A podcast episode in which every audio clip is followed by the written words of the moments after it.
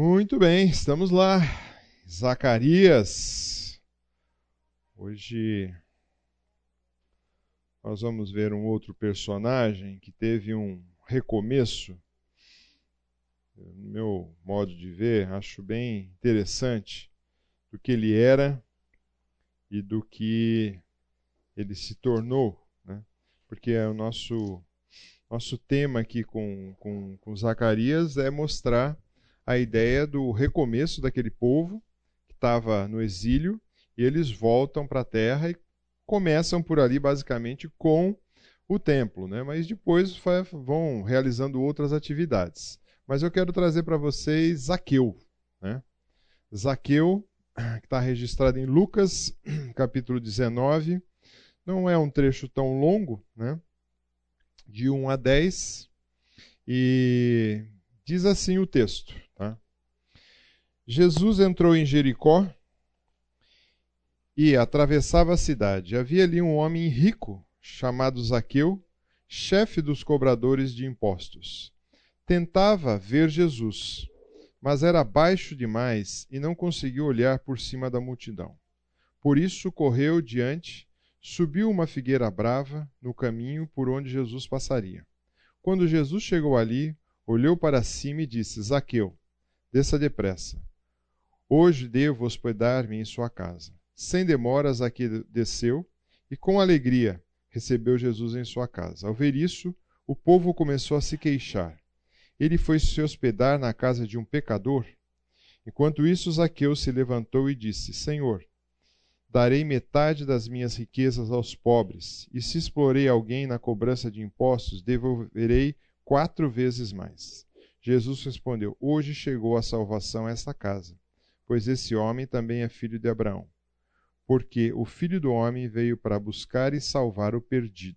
Bom, muitos de vocês já leram essas, essa história de Zaqueu várias vezes, né?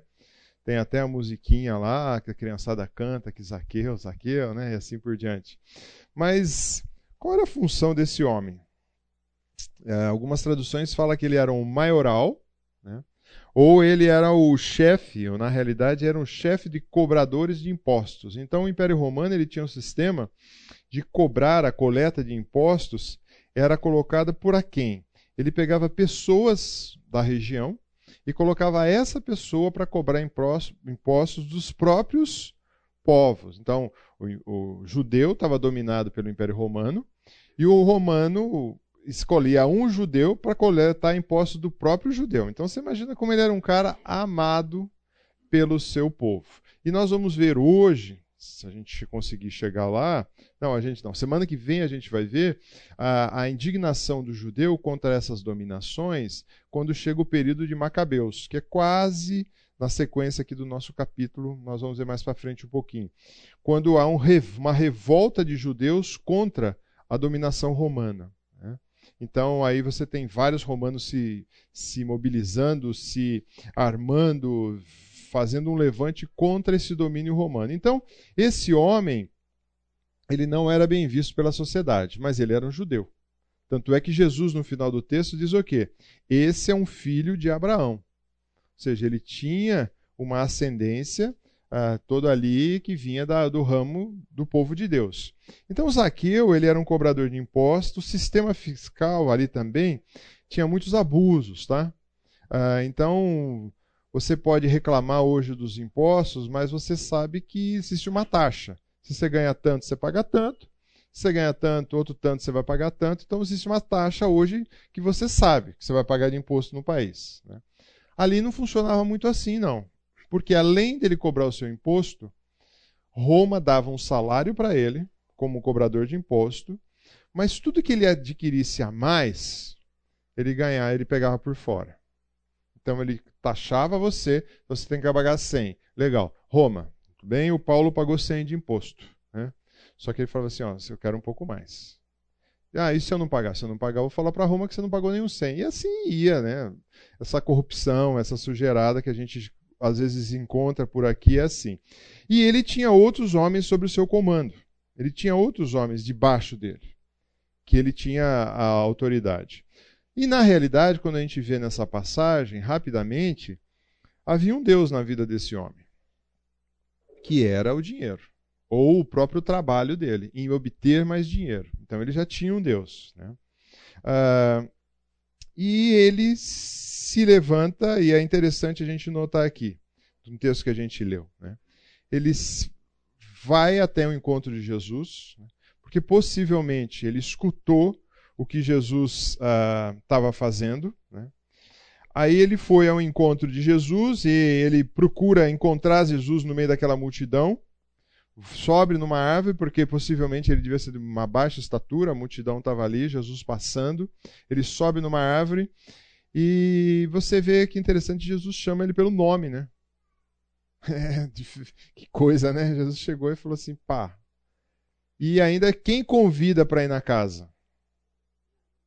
Jesus que convida, que fala: Eu vou na tua casa hoje. Né? E a indignação dos discípulos e dos, das pessoas é: Pô, Jesus, você não sabe que esse homem é um pecador?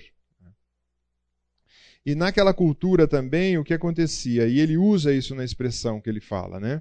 Ele fala: uh, Enquanto isso, Zaqueu se levantou e disse: Senhor, darei metade das minhas riquezas aos pobres. Ou seja, ele tinha muita posse. Mas ele falou de bate pronto. Ele falou: metade do que eu tenho eu dou para os pobres. Tá? Metade eu vou dar. E ele ficou com outra metade da riqueza. Mas ele fala assim: e eu vou devolver. Tá? Uh, a lei dizia que você deveria dar equivalente a um quinto do que você estava devendo para o pobre. Então, por exemplo, se ele devia 100 reais, ele daria 20 reais a mais. Ele não, ele falou assim: eu vou dar metade do que eu tenho. E Levítico 5, 6, 5 diz assim: Qualquer coisa que tenha obtido com juramento falso fará restituição pagando a pessoa prejudicado total, com um acréscimo de um quinto do valor. No mesmo dia apresentará uma oferta pela culpa. Então ele está falando: eu não vou dar isso, só que a lei diz: eu vou dar metade do que eu tenho para os pobres.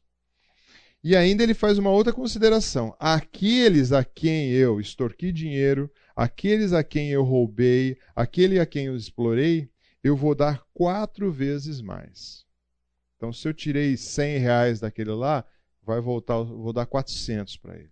A lei também previa em Êxodo 22:1 assim: se alguém roubar um boi ou uma ovelha ou matar um animal e vender, o ladrão pagará cinco bois para cada boi roubado e quatro ovelhas para cada ovelha roubada.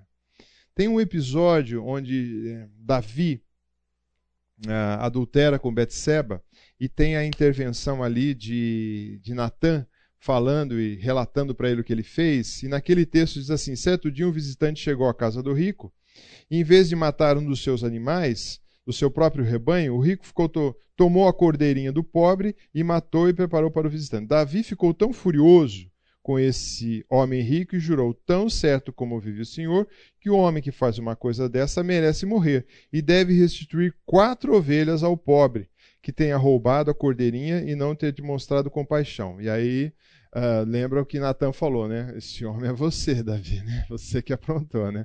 Mas então havia na lei previsto: se eu pego um animal de alguém, por quê? O animal era importante para o leite, para a lã, uh, muitas vezes para o arado. Se eu tiro esse animal, mato, eu tenho que restituir quatro. Então a pessoa falava: opa, não vou fazer isso. Né? Então Zaqueu, ele sabia dessas coisas, porque lembra, o texto diz, ele é um filho uh, de Abraão. E Jesus responde: Hoje chegou a salvação à sua casa. Isso não significa que todo mundo que estava na casa foi salvo, viu, gente?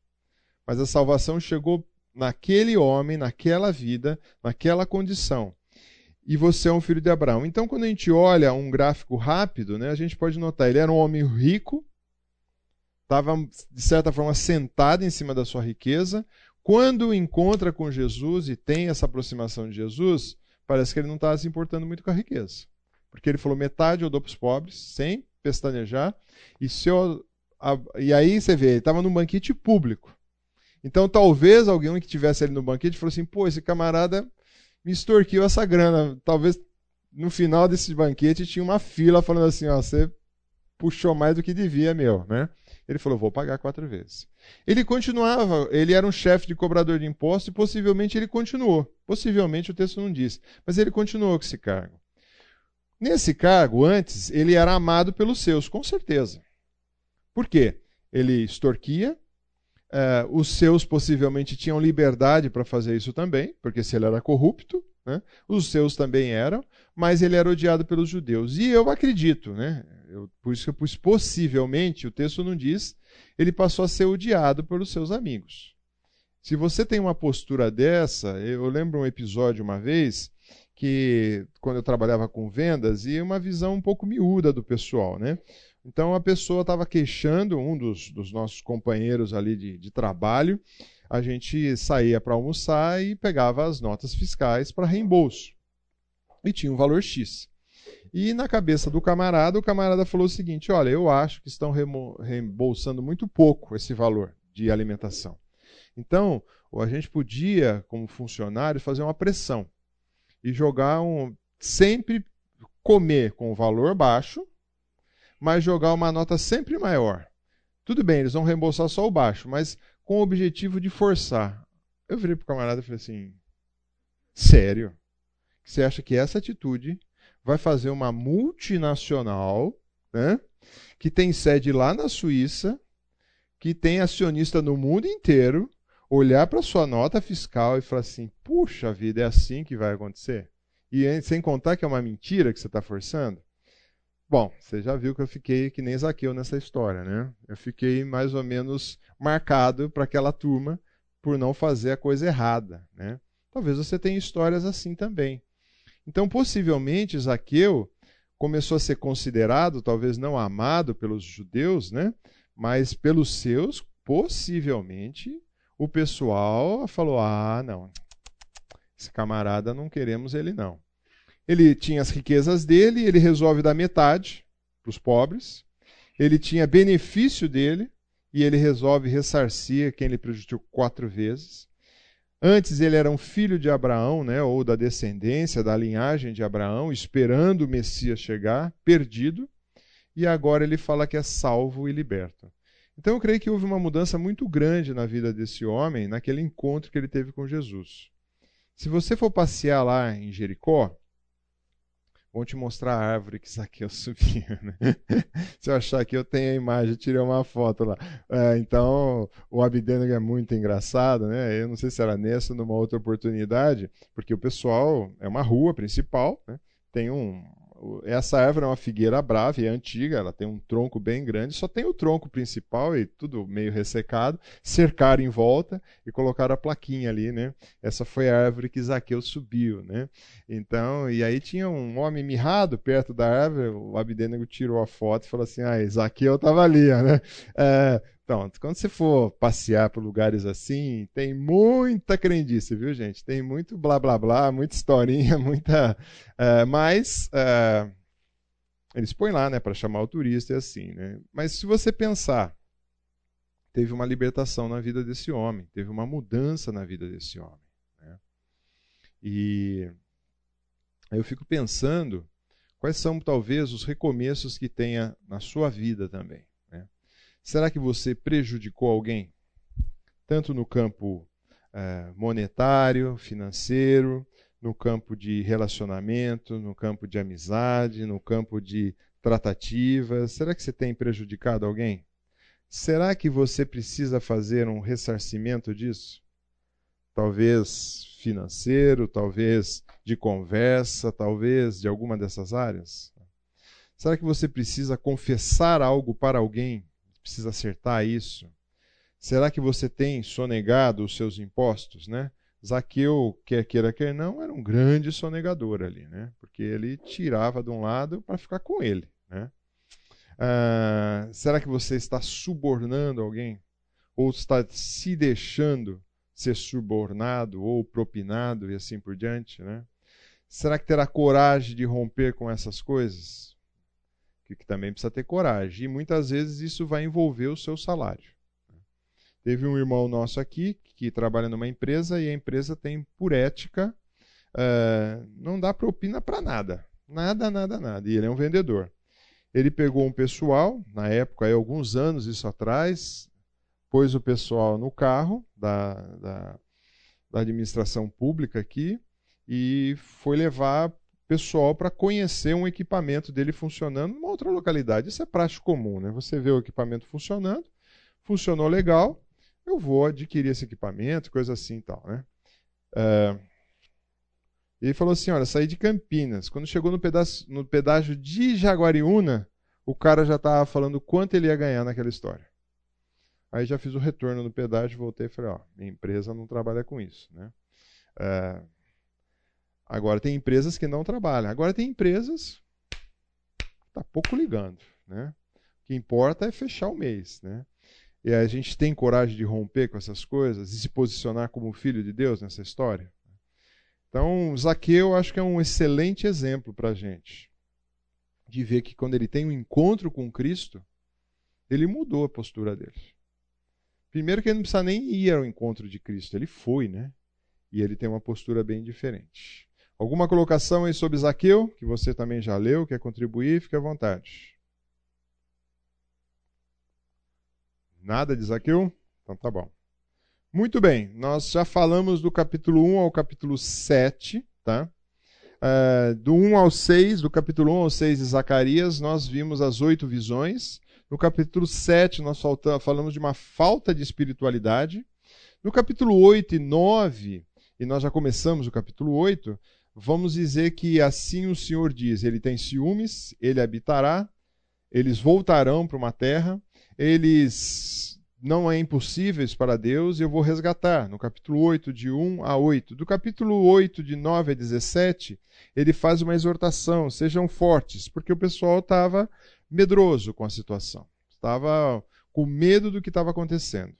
E aí depois nós vamos ter aqui no capítulo agora, que a gente ficou de falar hoje, uma exortação de 9 a 17, e aqui, como eu disse para vocês, entra uma dobradiça no texto. Ou seja, como se tivesse virando essa, abrindo essa porta, ou seja, uma mudança de assunto. Quando ele diz assim, agora, porém, ou pois agora? Então há uma pequena, uma sutil mudança para o povo. Né? E ele fala: não tratarei mais o remanescente de meu povo como tratei no passado. Remanescente é aquele que sobrou do meu povo, esse pessoal que está voltando, eu não vou tratar mais como tratei no passado. Pois agora, ele vai falar, vocês vão plantar semente em paz, as videiras ficarão carregadas de uva, a terra produzirá sua colheita, o céu vai derramar o orvalho, ou seja, isso é muito importante naquela região, que é uma região seca, muito seca. Se você vem aqui nessa época do ano na igreja, à noite, você deixa seu carro parado aqui, deixou um pouco de tempo aqui, rapaz, isso aqui está todinho molhado, porque o orvalho cai. Então o orvalho também ajuda a, no caso do cultivo. Darei essas bênçãos como herança aos remanescentes desse povo. Tá? Então, quais são as mudanças que ele apresenta? Primeira mudança, eles vão plantar a semente em paz. Porque era muito comum as pessoas irem ao plantar a semente ou para colher essa semente, na hora que estava tudo pronto, os inimigos entravam ali e faziam o quê? E levavam embora. Levavam embora aquilo lá para eles. Era muito mais fácil, né? Mas vocês vão plantar isso em paz. As videiras vão ser carregadas de uvas, né? Então, na cultura judaica é muito importante a uva. A própria uva para comer a uva, para fazer o vinho para usar as próprias folhas da uva, há uma especiaria do Oriente aí, que é o charutinho de folha de uva, que a gente conhece aí, que eles enrolam e cozinham a carne ali dentro, com um pouco, não de arroz, mas de carne só. Então, há uma grande utilidade a uva naquele contexto. Né? Terão produção, terá colheita dessa produção, ou seja, Vai acontecer tudo isso de bom para eles, vão, e o céu vai ter, vai ter bênçãos como heranças. Aí é interessante que ele, que ele fala também, continuando mais o texto, ele vai dizer assim, no verso 13: Entre outras nações, Judá e Israel se tornará um símbolo de nação amaldiçoado, mas não será mais assim. Veja que aqui é uma mudança total no, na, na narrativa. Agora eu resgatarei e os transformarei em bênção, Portanto, não tenham medo, sejam fortes e continuem a reconstruir o templo. No verso 14, nós vamos falar um pouquinho mais de não ter medo aqui. Mas você vê, eles passam a ser agora motivo não mais de ser amaldiçoados, mas de ser abençoados. Então há uma mudança total. E aqui no verso 14, em especial, ele tem uma afirmação: Pois assim diz o Senhor dos Exércitos: Eu estava decidido a castigá-lo quanto os seus antepassados provocaram a minha ira. Mas voltei atrás, diz o Senhor dos Exércitos. Tá? Agora, porém, estou decidido a abençoar Jerusalém e o povo de Judá. Portanto, não tenham medo. Então, ele já usou a ideia de ter forte, e agora ele entra com a ideia de medo. Né? Uh, o que é medo? Medo é um estado emocional que nós ficamos resultante, muitas vezes, de uma condição de perigo, ameaças, e essas ameaças podem ser reais ou imaginárias. Então, talvez você está aqui e fala assim: Nossa, eu tenho medo de estar tá aqui na sala de aula, porque vai que um urso entra pelaquela porta lá e devore a gente. Acho que é um medo imaginário, pelo menos urso nessa região aqui não vi. Se uma capivara de noite, eu até acredito que elas passem pela cerca ali, né? Mas ela não vai atacar ninguém. É... Então, o medo tem isso. Então, tem gente que tem muito medo imaginário, mas existe o medo real. Por exemplo, se entrar uma barata aqui, quem vai ter um medo real? Né? Alguns vão ter um medo real, né? não é um medo imaginário. Ou se você olha uma estrutura e fala, olha, essa estrutura aqui não é confiável, não dá para ficar debaixo dela. É um medo real. Mas o, quando a gente olha dentro das escrituras, é bem interessante a gente ver quantas pessoas tiveram medo. É, você talvez lembre de alguns, eu li, listei alguns poucos aqui, mais do Velho Testamento. Quando entra o medo na história humana? Quem pode ler Gênesis 3, verso 10?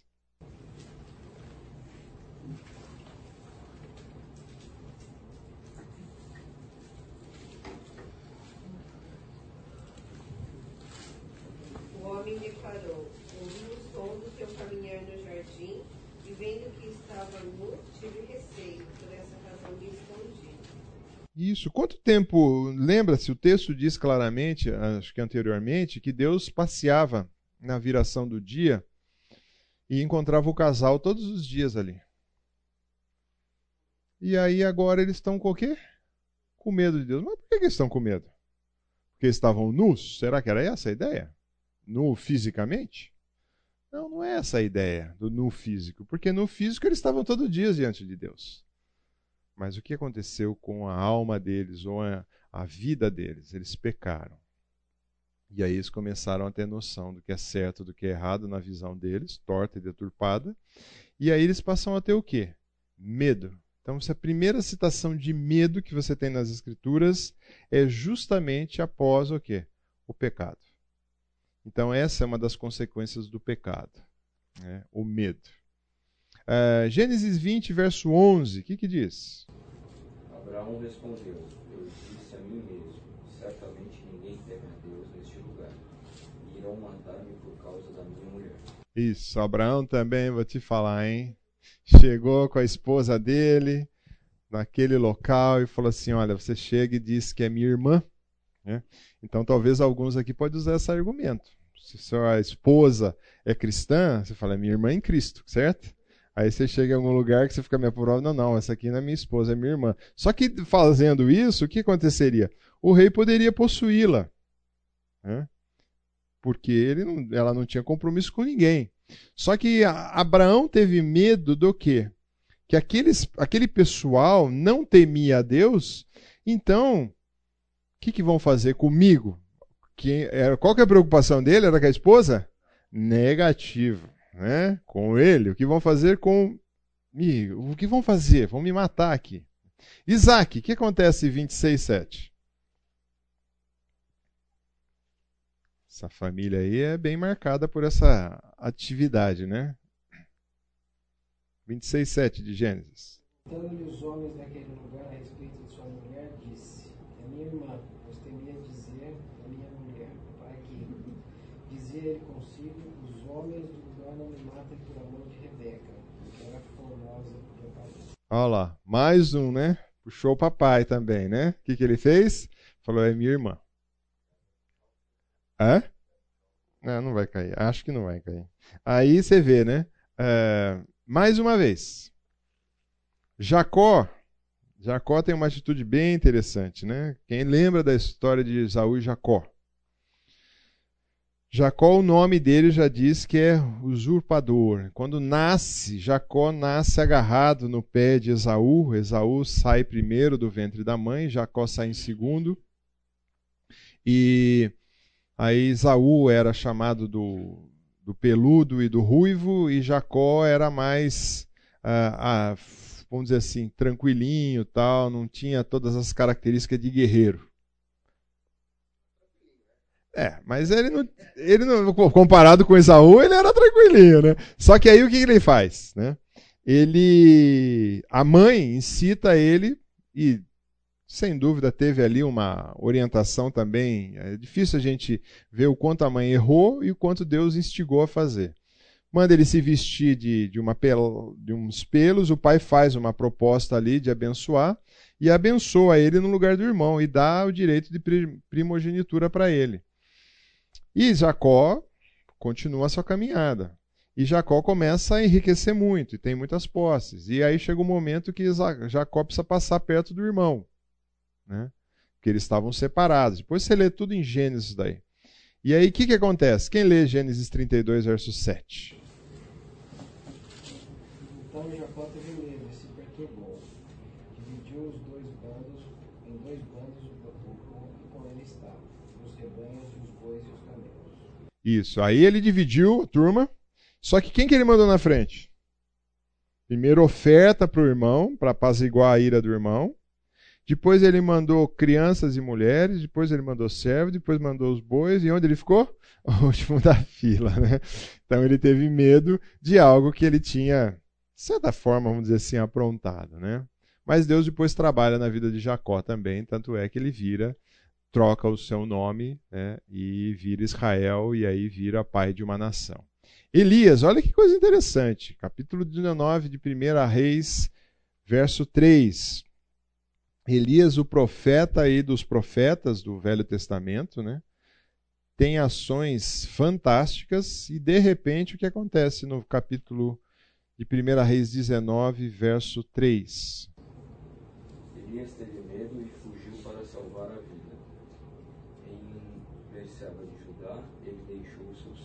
Olha que coisa, né? O cara fez tanto, falou que chegou diante do rei e falou: não vai chover.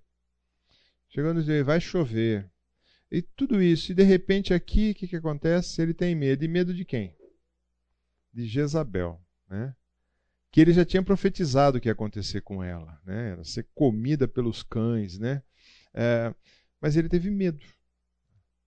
É, Mateus 14, 26, o que, que acontece ali também?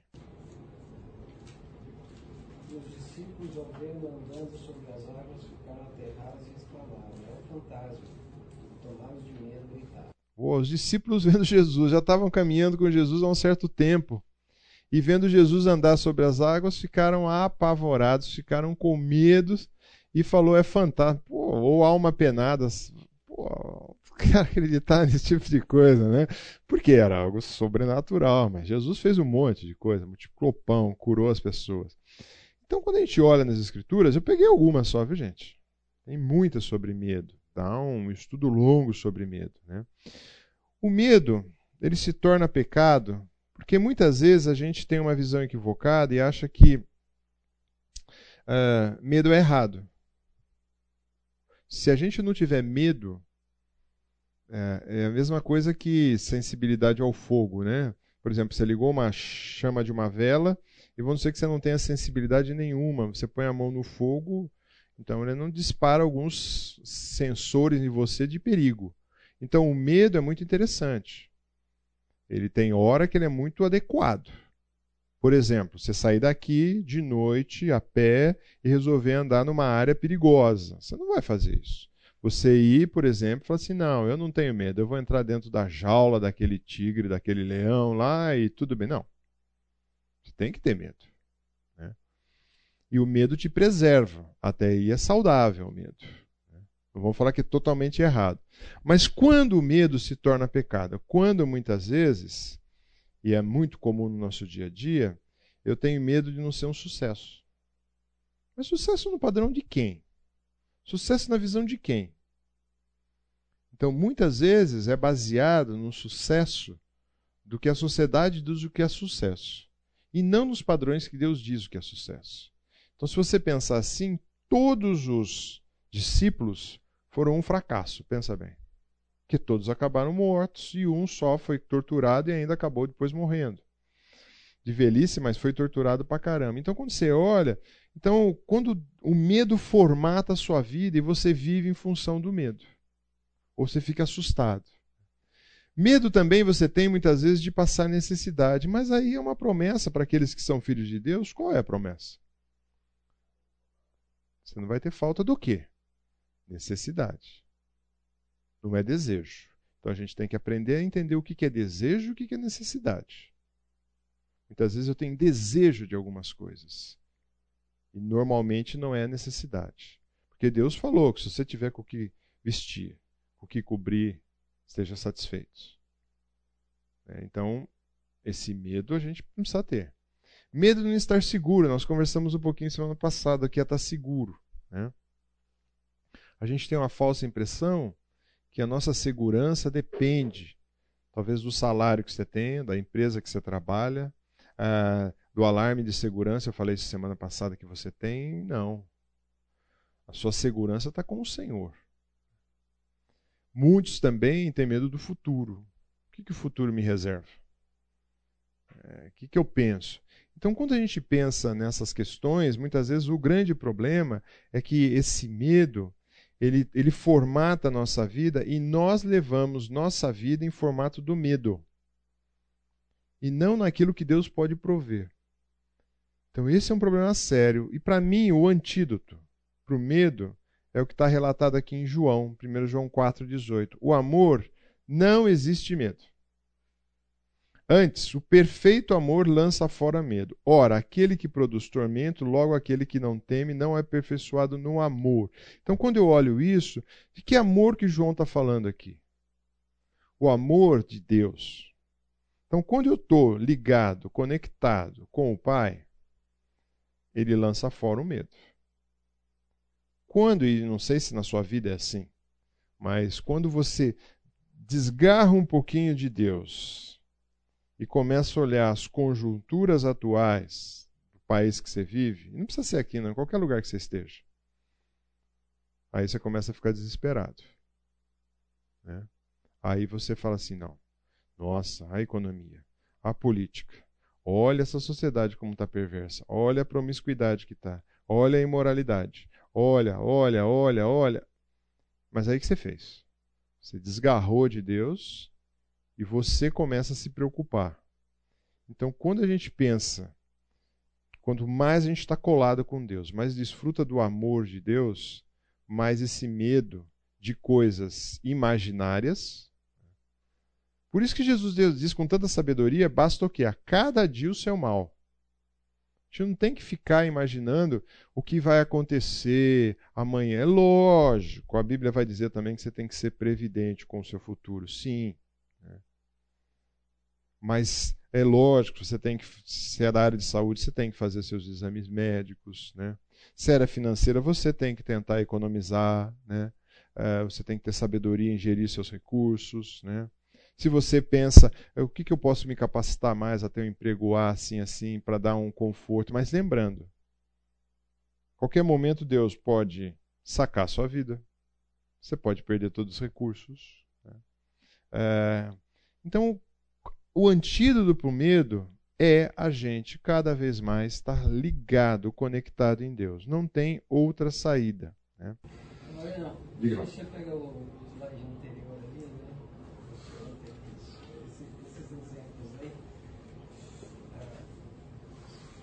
são mesmo, os mesmos problemas, né, o mesmo pecado, você tirando o medo da equação, também eles, eles servem para o orgulho, a ambição e a avareza. Então, independente da característica da pessoa, o pecado é o mesmo, é falta de dependência. Né? causa do orgulho, eu acho que ainda, ainda mais medo ainda do orgulho por, por como Deus né, trata o orgulhoso, né? o que ele promete para o orgulhoso. E, e, o orgulhoso ainda tem o grande problema de não ter medo do grande Deus do que ele pode fazer. Exatamente. É só um paralelo. É isso aí. Ele traz aqui em Zacarias, voltando para Zacarias, quatro imperativos nesse texto. Quando a gente vê imperativo em qualquer texto bíblico, não é sugestão. é uma ordem. Né? Isso que vocês devem fazer. Diga a verdade uns aos outros. Como ele bate nessa tecla? Né? Já falamos várias vezes. Em seus tribunais, pronunciem sentenças justas que conduzem à paz se agradem de, faz, se agradem de fazer juramento. Não tramem o mal uns contra os outros. Não se agrade de fazer juramento falso, de novo. Odeio todas essas coisas. Olha qual é a ação de Deus para quem não fala a verdade, para quem dá sentença errada, quem trama o mal e quem não agrada de fazer o que é justo. Ele fala: Eu odeio essas coisas. Então ele trata, ele traz esses imperativos, por quê? Será que Deus estava equivocado e não sabia o que estava acontecendo? Com certeza sabia. Quando a gente pensa, olhando um paralelo é, sobre a verdade, né? O Senhor Jesus diz muito claramente para os caras: vocês são do diabo, o pai de vocês é o, é, ele é o vosso pai. Se querem satisfazer os desejos, ele foi homicida desde o princípio e jamais se firmou na verdade porque nele não há verdade. Quando eles proferem mentira, fala do que é próprio, porque é mentiroso e pai da mentira. Então a verdade tem que ser algo que nós temos que defender. Aí é lógico que a gente vive, infelizmente, no mundo o quê? Relativados, relativo, de relativismos. O que é verdade para mim não é verdade para você. Porque nós vivemos num mundo sem um absoluto real. Então, a verdade, hoje aí a data aí que se comemora o Dia dos Namorados, a, a verdade do mundo, namorado é, pode ser homem com homem, mulher com mulher, né? E o namorado hoje pode ir fazer sexo à vontade. Mas essa é uma verdade para mim. Agora a verdade para você é outra. Por quê? Tirou quem da equação aí? O absoluto. Quem? O Senhor. O que Deus fala sobre isso? O que Deus fala sobre sexualidade? O que Deus fala o local do sexo, onde é?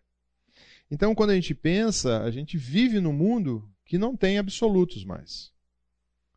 Mas a gente vai ficar assim? Não, a gente tem que falar a verdade. E a nossa verdade tem que ser baseada no quê? Na verdade de Deus.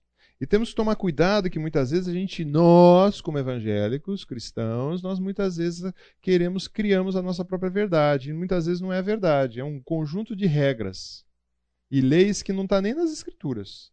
E aí a gente vive num legalismo. Né? Então a gente tem que tomar cuidado com isso também. Então o que é a verdade? Eu preciso dizer a verdade? Preciso.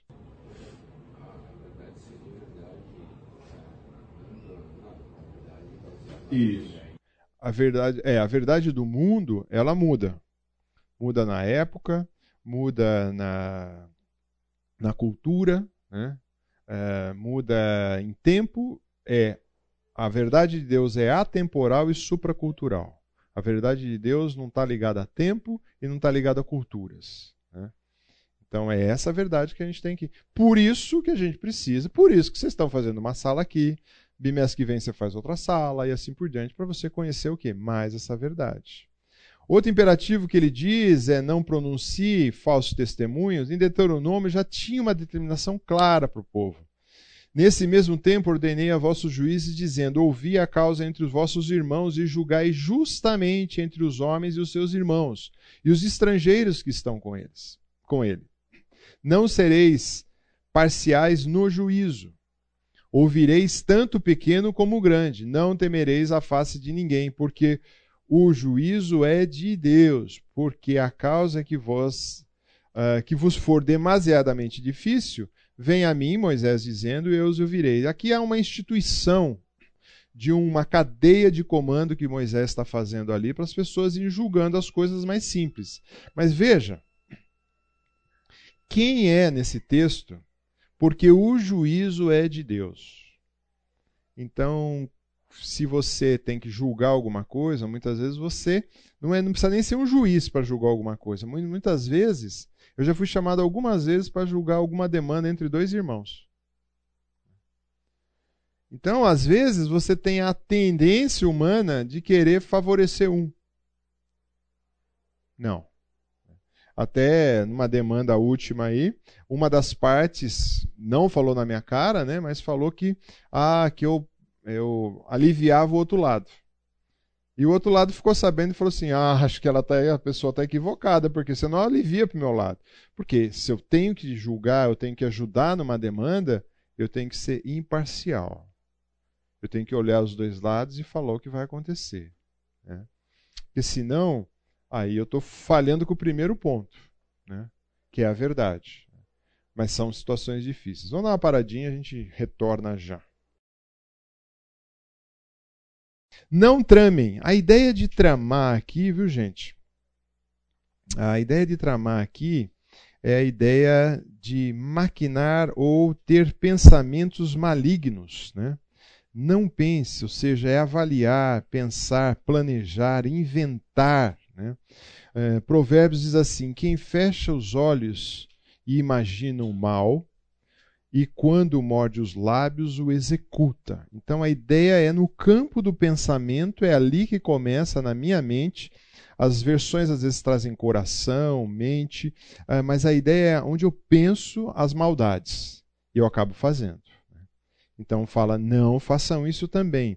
E não jurem. Olha quantas vezes não jure falso. De modo algum jureis. Né? Não jure nem pela sua cabeça. Então ele dá uma. E, e, o Senhor Jesus vai falar disso, eu não, não pus na projeção, mas Mateus 5, 33 a 37, ele faz disso. Não jureis nem pelo céu, nem pela terra. E ele começa, né? não jure nem pela sua cabeça, porque você não pode fazer um, um, um fio de cabelo se tornar isso, aquilo. E Jesus vai falando, não jure, não faça juramento. Nós já falamos disso, eu não vou gastar muito tempo, nós já falamos que porque a nossa palavra tem que ser o quê? O que você falou, você tem que cumprir, mesmo que seja com prejuízo. Então as escrituras vai dizer que seja o seu sim, sim, o seu não, não. Então você falou, falou. É, aí entra de novo naquele episódio aí que você citou do Balaão. Deus já tinha falado para Balaão qual era o projeto. Imagina Moisés, uh, Noé. Deus chega para Noé e fala assim: Eu quero que você construa uma arca assim, assim, assim, assim. Ponto. Aí Noé, no dia seguinte, falou assim: Será que de madeira tal, de madeira tal? Eu vou esperar Deus voltar e falar comigo. Quanto tempo Deus voltou depois para falar com ele? Lembra? depois que ele construiu a arca. E quanto tempo foi isso? De 80 a 100 anos. Qual a informação que ele tinha? Deus mandou construir a arca, eu vou construir. Agora a gente todo dia Deus dá informação pra gente, né? Interessante, né? E aí a gente pergunta: Deus, será que é isso mesmo? Ai, Deus, mas será mesmo? Mas será mesmo? O senhor não mudou de opinião? Deus falou uma vez com Noé: vai e constrói essa arca. Né? Então, é, e assim não jureis. Aí, oi. Isso parece que está em Jesus. Eu me lembro, antigamente as pessoas juravam muito mais, assim, Sim. Falava, ah, juro. Hoje eu não vejo mais isso. Será que está passando essa Talvez sim. essa cultura? Eu acho que está passando. Assimilamos que a palavra não vale nada mesmo. Então... Possivelmente. Possivelmente. Possivelmente tem esse lado também, esse outro aspecto o valor da sua palavra. Antes, né? Bem antes, você não precisaria nem ter contrato. Você acreditava, né? Que a pessoa ia cumprir. Hoje tem contrato. E a pessoa cumpre? Também não cumpre nem com o contrato. Aí põe advogado aqui, cancela ali, muda ali. Ó, oh, mas tem uma brecha na lei ali, pô, acabou, né? O contrato nada mais é do que a sua palavra escrita. É. Né? Pra você registrar e, o que você falou. Registrar. E, e por... se a palavra do cara não vale nada, o escrito não vai. É só pra falar assim, assim, ó, você falou isso, mas isso aqui. É, exatamente. Então, a gente, infelizmente, vive numa cultura assim. Vive numa cultura assim. Né? Uh, e quero ser muito pessimista, não. Não tenho medo, mas eu sei que não vai ficar melhor, não. Aí é, eu quero voltar. A, ele volta àquela pergunta que foi feita. Lembra qual foi a pergunta que, os, que a comitiva fez? A comitiva fez: devemos jejuar Ele volta essa pergunta. Parece que tinha esquecido o assunto. Não, não esqueceu. Essa é outra mensagem que recebi do Senhor dos Exércitos. Assim diz o Senhor dos Exércitos. Os jejuns habituais que vocês têm observado no quarto mês, bem como no quinto, bem como no sétimo, bem, bem, bem como no décimo mês, chegará ao fim. Para. Eles se tornarão festa de alegria, celebração para o povo de Judá. Portanto, amem a verdade e a paz. Então ele volta, parece que a pergunta que aquela comitiva fez, parece que ele deu uma congelada nela, tratou de outros assuntos e volta com a resposta para a comitiva. Veja bem, daqui para frente vai ser um pouco diferente. Você vai se tornar o quê? Se tornarão festas, alegria e celebração para o povo. Chega de lamento, porque o jejum, nesse caso aqui, estava atrelado. Esse jejum que eles faziam era o jejum relativo, lembra que eu falei? Dos anos de cativeiro, que eles estavam lá em cativeiro. Então eles faziam ali aquele, aquele chororô, aquela tristeza, aquele lamento. Agora falou assim: opa, vocês saíram dessa condição. Para com isso. Porque, na realidade, era uma falsa religiosidade que a gente vê no, capítulo 7. Né? Então ele fala assim: agora você precisa fazer o quê? festas, alegrias. Né? Agora você precisa dançar, celebrar. Né? Uh, Jeremias capítulo 31, verso 13 diz assim: Então a Virgem se alegrará na dança, também jovens e velhos, tornarei o seu pranto em júbilo e os consolarei, transformarei em regozijo a sua tristeza. Saciarei de gordura a alma dos sacerdotes, e meu povo se fartará da minha bondade, diz o Senhor. Então há um motivo agora Agora é motivo de festejar. Chega desse choro, chega desse lamento. Agora o motivo é festa, agora o motivo é outro. Né? E no capítulo 8, verso 20, tem um novo futuro para o povo de Deus. Né?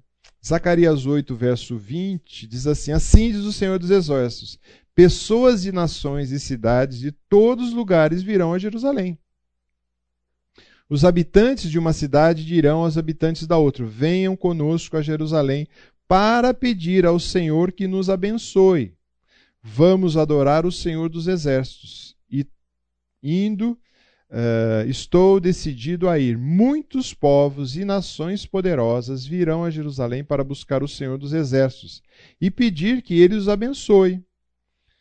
Assim diz o Senhor dos Exércitos: naquele dia, dez homens de nações e línguas diferentes agarrarão a barra da veste de um judeu e dirão: Deixe-me que eu acompanhe, pois ouvimos de Deus, dizer que Deus está com vocês. Olha que coisa.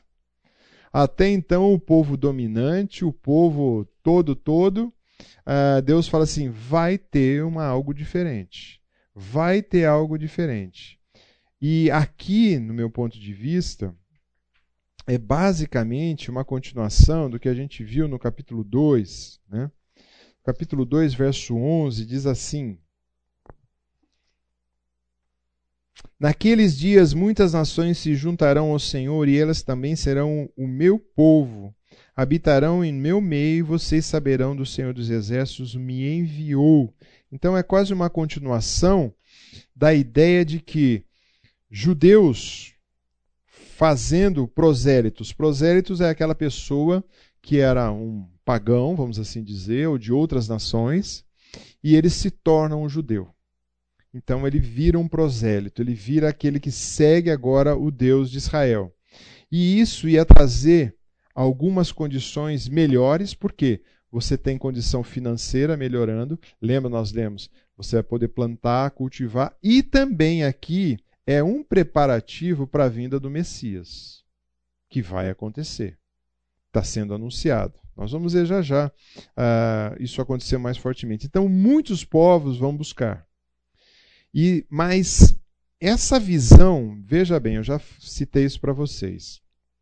As profecias, muitas vezes, ela não está estagnada ao povo ali. Muitas vezes ele dá um salto e pula lá na frente. Então, quando de fato aconteceu esse, essa situação? Na história não aconteceu ainda. Mas alguns comentaristas vão dizer isso aí, a gente já conversou sobre isso, e depende da sua visão teológica, né? mas essa o complemento de toda essa situação vai acontecer na era milenar. Na era que o Messias vai reinar presencialmente. Então está dizendo que o futuro vai acontecer isso. Não vai ser ali. Né? Então as profecias elas tinham essa, esse poder. Ensina alguma coisa aqui, acontece algumas coisas de imediato e outras coisas não acontecerão. Nós vamos ver num texto logo logo que nós vamos ver. Ainda desse futuro, quando a gente pensa em Gênesis 12, qual é a visão de Abraão? Aqui nem Abraão era, é Abraão aqui ainda. Tinha sobre o Deus de Israel. O Deus que se tornou o Deus de Israel. Ora, disse o Senhor a Abraão: sai da tua terra, tua parentela, da casa dos seus pais, vai para uma terra que te mostrarei. De ti eu vou fazer uma grande nação. Aí o cara falou: pera lá. Tem algum problema. Como vai fazer uma nação? Eu vou te abençoar, vou engrandecer o seu nome, você vai ser uma bênção. E abençoarei os que te abençoarem. Ou seja, eu vou fazer de você aqueles, um grande diferencial. Então, quando a gente pensa nisso, havia já aqui uma sinalização de que seria o povo e do que vai acontecer. E aí, mais outro texto de Zacarias vai dizer: agarrarão as vestes desse judeu. A ideia aqui, esse texto agarrar, ele é empregado algumas vezes e foi empregado duas vezes no Velho Testamento. A primeira deles está em Êxodo 4:4. Quem pega? E outro marca, pega também 1 Samuel 17:35. Essa palavra específica. É, o que, que diz? Mas o Senhor lhe disse: estenda a mão e pegue-a pela cauda. Moisés estendeu a mão e pegou a serpente, e esta se transformou em uma vara. Isso. Muito bem. Se você fosse pegar uma cobra, primeiro, não vai pegar uma cobra. Se você fosse pegar, não seja besta em pegar pela cauda, né? Se você tem habilidade e tal, você não vai pegar pela cauda, porque ela vai te pegar. Mas, vamos supor que você agarre uma serpente, como é que você vai agarrar? Com a mãozinha leve assim? Ah, mas vai, hein? você vai segurar com força, por quê? Porque se soltar, opa. Outro trecho que diz, Davi, Salmo, uh, eh, 1 Samuel 17, 35. Eu saí após ele e o feri, e livrei o cordeiro da sua boca.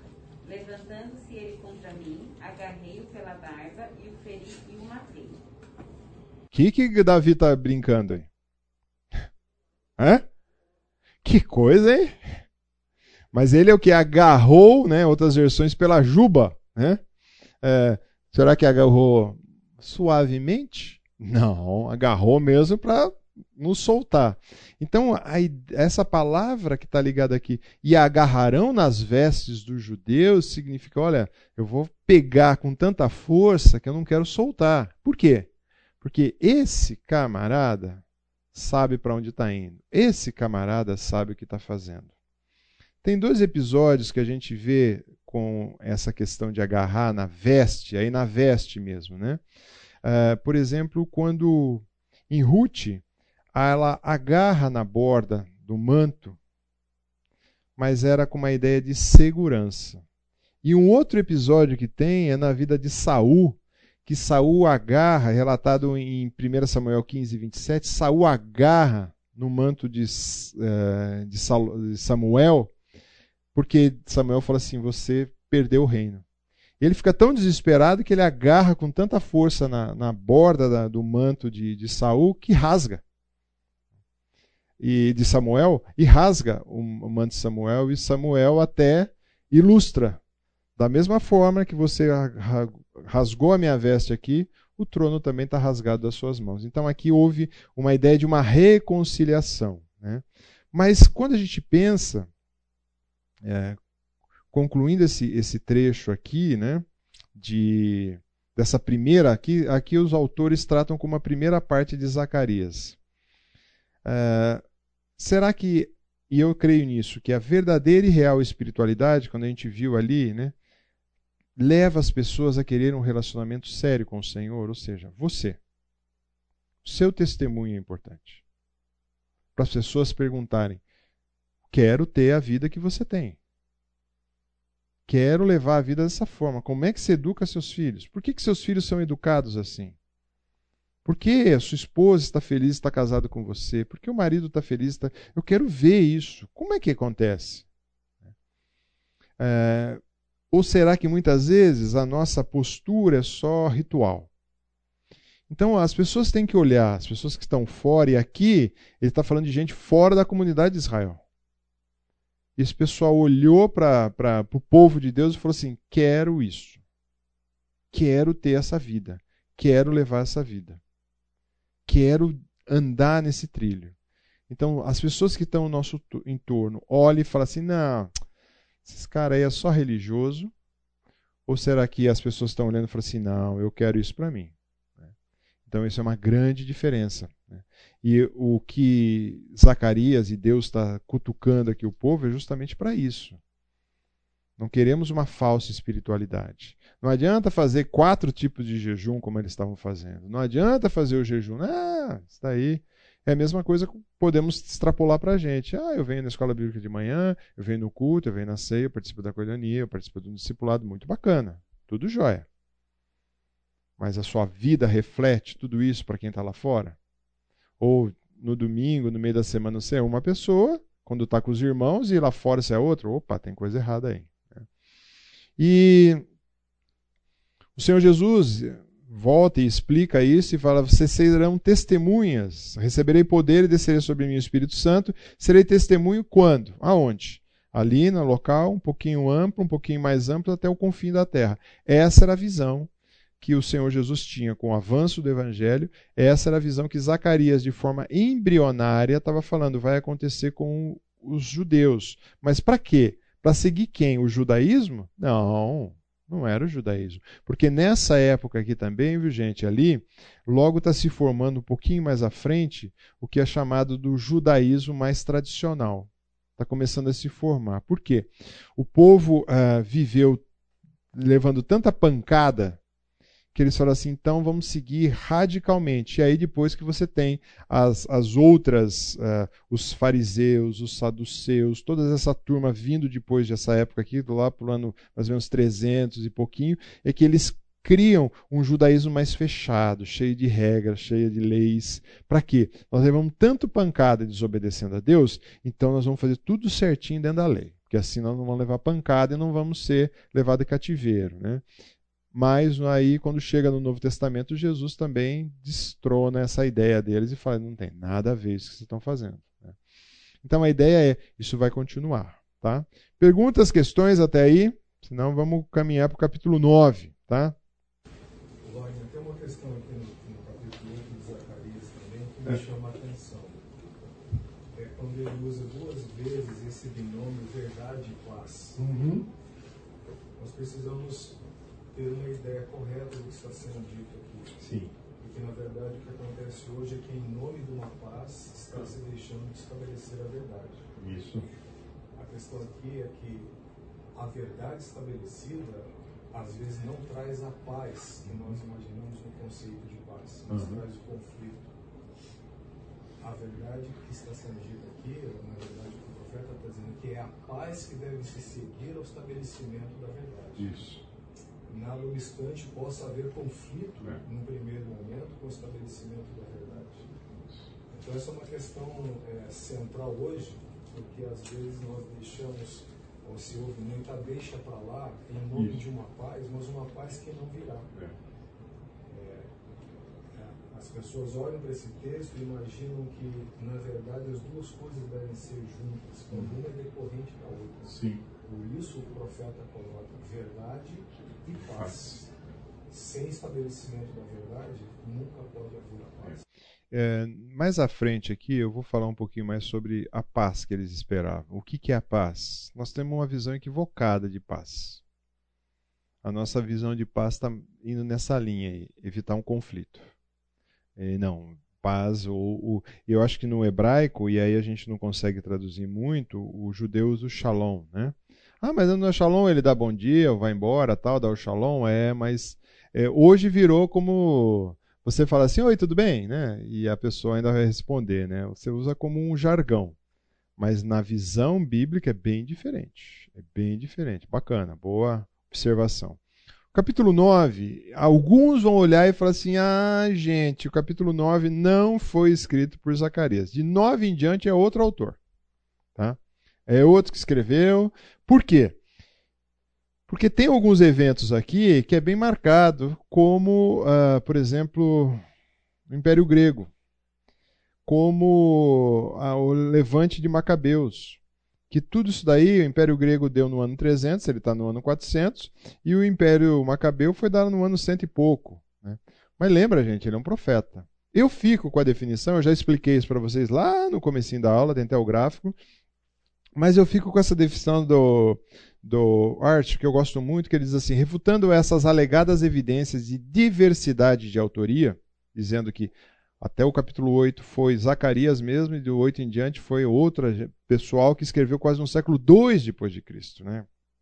Pode ser demonstrado sem dificuldade que os traços significativos, significantes de estilo que há em comum entre as duas seções do livro ainda são mais abundantes. Naturalmente, deve ser entendido que o estilo de nenhum autor se conserva completamente estático no decurso de três a quatro décadas. Foi o tempo que ele levou para escrever o livro.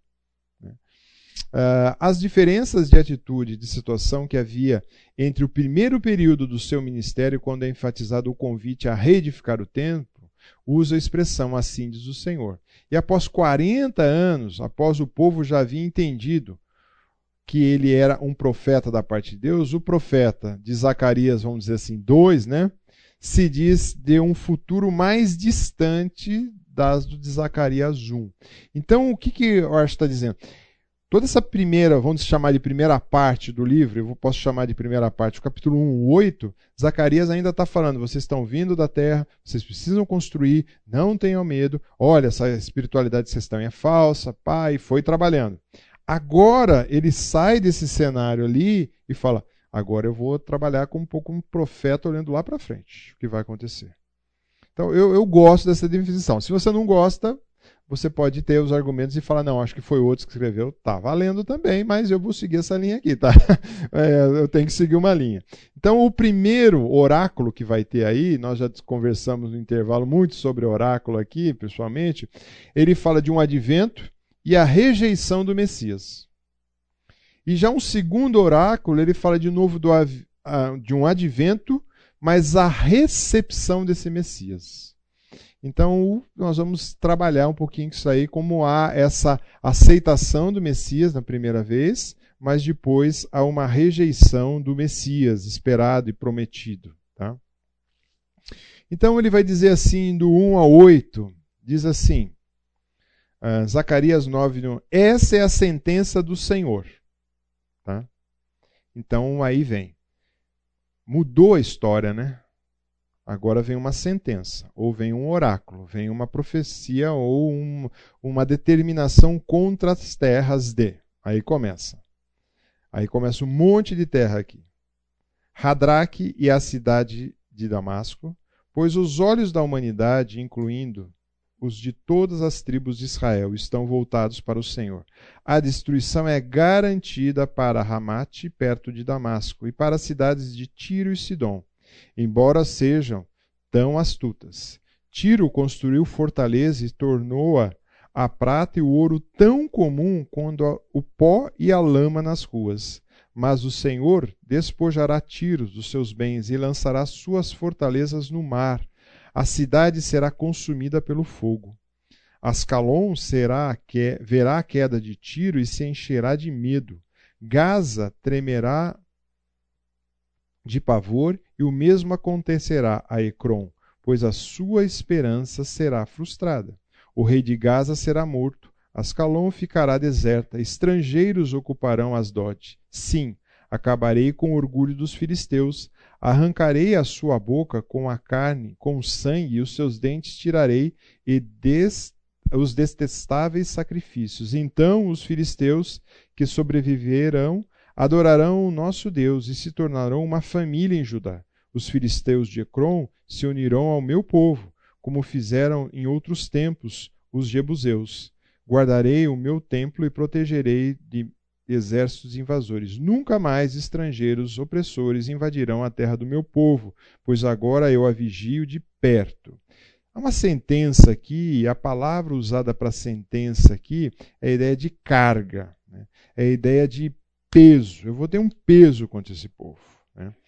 Ah, essa nação, lembra-se, 70 anos de cativeiro, teve subjugado. E o profeta que está aqui, ele é o embaixador dessa mensagem. Ele vai trazer a, o que Deus quer para o povo. E ele não cabe a um embaixador ou quem traz a mensagem uh, tentar maquiar a mensagem. Todos esses que fizeram isso fizeram coisa errada. Né? Se você vê Jeremias e você vê Paulo, peguei um do Velho e do Novo Testamento, quando eles têm uma mensagem de Deus para transmitir, primeiro que há um comissionamento da parte dessa pessoa. Ele foi comissionado por Deus. E ele não pode alterar a mensagem. A mensagem tem que ser entregue, senão do jeito que estava. Porque senão ele se caracteriza como o quê? Como um falso profeta. E aí é um profeta que não tem nada a ver. Um profeta que não está falando as coisas do Senhor, está falando da parte dele. Por isso que todas as frases, o profeta, quando está dizendo, ele fala assim: assim diz o Senhor. Não é a palavra dele. Né? E ele também, como embaixador, ou como um profeta, ou como um apóstolo do Novo Testamento, ele representa aquele que o enviou. Então ele tem, vamos dizer, como embaixador, hoje a gente vê, ele representa a delegação daquele país em terra estrangeira. Então, ele primeiro precisa ser comissionado, ele não pode alterar a mensagem e ele tem que representar quem enviou. Agora, você sabe que hoje tem um monte de gente que se diz o quê? Mensageiro ou apóstolo. Então, quando você passar em frente a uma igreja que estiver escrito ali, igreja uh, apostólica alguma coisa, essa igreja significa que tem ali dentro quem? Um apóstolo. E se tem um apóstolo, ele está dizendo o quê? Que ele foi comissionado por Deus e que ele tem uma mensagem de Deus que Deus trouxe para ele. Né?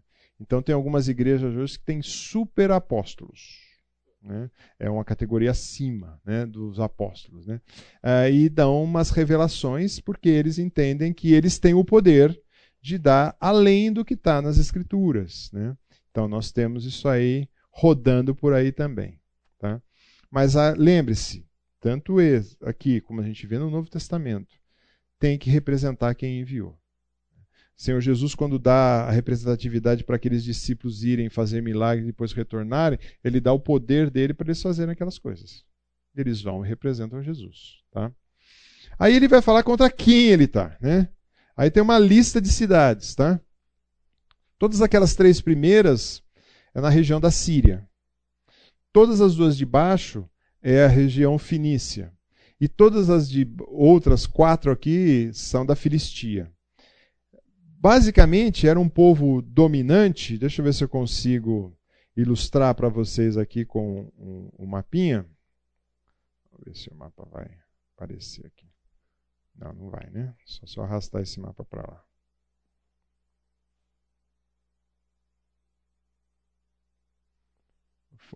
Está conectado na internet, então a gente pode dar até zoom nele se quiser ou não, tá? Ah, então, se você olhar, deixa eu diminuir ou puxar ele para baixo. Aqui. Tudo que ele está falando aqui, ó, ah, dessas cidades, né? Até hoje, aqui embaixo, não sei se está enxergando, existe essa tal da faixa de Gaza. Né? Essa é uma grande confusão, uma pedra de sapato no pé de Israel. Né? Eles dizem: essa é nossa terra, então eles vivem aqui. Né? Aí você vai Damasco. Damasco está aqui, existe até hoje Damasco. Né? E aí você tem a Síria aqui em cima, tá? que existe até hoje. Todos esses, Líbano, Damasco, todo esse pessoal aqui é tudo contra Jerusalém. Tá? Então você tem tudo contra. E ele vai citar algumas cidades. Tá? Ele vai citar uma cidade aqui em cima, que fica nesse corredor aqui de Alepo, que hoje a gente escutou bastante falar uns dias atrás. Né? Então, essa região aqui, ele cita aí que essa cidade está ali, essa Hadraque aqui, ou Ratárica fica ali onde os, os, os assírios combateram quase por oito séculos ali. E não conseguiram, e essa daí tornou-se, depois caiu mais à frente. Né? Mas aí você tem essa região. Essa região é interessante, né? Que você pensar, uma região tão pequena, por que é pequena? Vou te mostrar porque ela é pequena. Vou te mostrar porque ela é pequena. Você acha que ela é pequena ou não? Olha o tamanho que ela é. Gente, mas olha, não abri todo o mapa mundi, hein? Olha só. Olha como é pequena essa região. Mas causa confusão para o mundo inteiro, né? Olha como é miudinha, como é pequenininha. Né? Acho que é esse. É, uma região muito pequena, acho que é menor até, né? Então você vê, e causa muita confusão, né? Então você tem uh, todos esses vizinhos mas aí tem uma profecia para eles. Naquela época, muita coisa aconteceu. Tá? Muita coisa aconteceu. Vamos ver se eu consigo voltar aqui para a tela. Então ele está dizendo: olha, eu vou destruir essa história aí. Tá? Há uma sentença. E quando você olha um outro mapa, essas são as investidas de Alexandre o Grande. Uh, Império Grego chega com Alexandre, sai daquela cidadezinha ali na ponta, e ele começa, você seguir, ele desce, desce até o Egito, a ponta do Egito ali, que era chamado do, do crescente fértil aqui, na base do. Na, quando o Nilo desemboca ali, ele continua, tá? E ele vai, o Império Grego toma tudo isso daqui. Todas essas cidades ele toma. Né? E aí, quando você olha as cidades que está falando aqui no nosso texto, aí você tem aqui Tiro. Não sei se eu consegui aqui, ó. Cadê? Só muito rápido. Né? Tiro, Sidom, Damasco, as cidades aqui. Ó. Todas aqui nesse pedacinho. Alexandre pegou todo esse bocado aí. Pegou tudo isso daí. Só que o texto chama atenção para a gente, e eu quero conversar com vocês, da cidade de Tiro. Tá? A cidade de Tiro, ela fica nesse pontinho aqui, tá?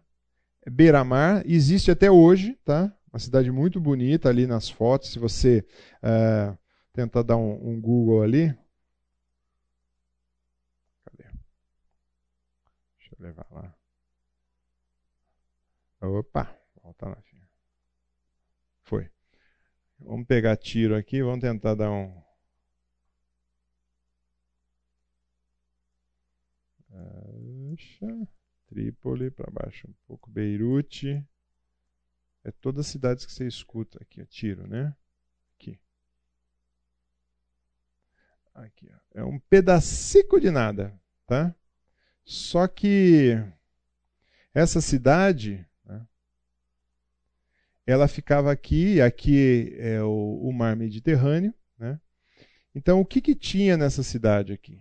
O que tinha aqui é uma cidade costeira, e ele fala que naquela época eles construíram uma fortaleza, uma fortificação, como se fosse arrecifes ou barreiras no mar, impedindo que o pessoal chegasse. Então só entrava quem ele queria. Então o texto vai dizer que essa cidade né, é uma fortaleza de um quebra-mar de 750 metros, né, que eles fecharam, por 8 metros de largura, ou seja, nenhum barco só encostava o que ele quisesse ali. E aí o que acontece? Quem construiu isso foi Irão, que era amigo de Davi e Salomão. Para quem lembra na construção do templo, Davi ia pedir lá madeira e coisa assim para construir o templo. Né? E esse, esse, essa, esse local é bem interessante porque ele, devido às suas técnicas comerciais, ele estabeleceu uma grande riqueza e todo mundo que passava por lá traziam as cargas e entrava aí para o resto do Oriente. Só que é lógico, entrou, movimentou carga, paga né, no porto e assim por diante. E ele tinha segurança. Você tem uma ideia? Os assírios conquistaram Tiro no ano 722 e depois de cinco anos, Nabucodonosor sitiou essa cidade por 13 anos não conseguiu tomar essa cidade. Quem conseguiu tomar? Alexandre o Grande. Alexandre chegou e destruiu essa cidade. Então, por isso que alguns autores falam assim, porque quando a gente volta para o nosso texto, uh, vai dizer que Uh, Tiro construiu fortaleza que se tornou prata e ouro tão comum quanto pó. Ou seja, tão rica a cidade, mas diz que depois há uma destruição. Então, por isso que alguns falam assim: ah, não foi o profeta que escreveu, como é que ele soube disso? Bom, por isso que ele era profeta, né, gente? Senão não faz sentido, né? Então, quando a gente olha isso, né? Uh, deixa eu ver aqui. Sai daí, meu filho. Vamos lá. Tiro, eu peguei o exemplo de Tiro, mas contra essas cidades ele está detonando, tá? Ah, sentença contra o Senhor. Muito bem, eu preciso parar, são 11 horas, senão não vai dar. Depois a gente fala um pouco mais dessas outras cidades e que cada um foi destruído no seu tempo, tá? Então hoje o que você tem é cidades possivelmente modernas, né? mas tem as ruínas ali. Perguntas, dúvidas, questões? A gente continua semana que vem falando do capítulo 9 e possivelmente entraremos no capítulo 10, tá bom? Vamos orar? Deus, queremos agradecer sua bondade e graça, seu cuidado sobre as nossas vidas. Uh, te pedir, Senhor, que de fato nossa vida possa ser marcada por te conhecer mais de perto, para termos uma vida em sintonia com o Senhor. Obrigado porque olhando exemplos ali, como de Zaqueu, que tiveram um recomeço diferente, levaram uma vida centrada no Senhor, que o Senhor nos ensine a sermos dignos de estar te honrando, te glorificando. Assim eu te peço que no dia de hoje e no nosso viver possamos ter sempre os olhos voltados para aquilo que o Senhor faz e continua fazendo. É no nome, por amor de Jesus, que oramos. Amém.